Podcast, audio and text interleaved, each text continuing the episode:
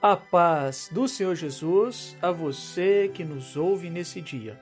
A leitura diária, Lucas 18, 7. E Deus não fará justiça aos seus escolhidos, que clamam a Ele de dia e de noite, ainda que tardio para com eles? Digo-vos que depressa lhes fará justiça. A justiça de Deus.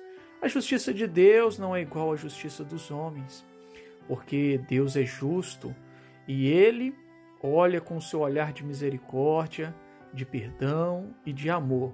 E ele encontra a alma aflita, a alma que o busca, a alma que tem nele a sua esperança. A justiça de Deus alegra essa alma e nela nós podemos esperar, ainda que tarde, nós sempre sabemos que ela chegará. E Jesus nos ensina que devemos perseverar na oração, pois Deus, no momento oportuno, nos ouvirá e nos atenderá. Louvado seja esse Deus que é tão maravilhoso e tão bondoso. Que o Senhor nos abençoe com esta palavra. A todos a paz do Senhor Jesus.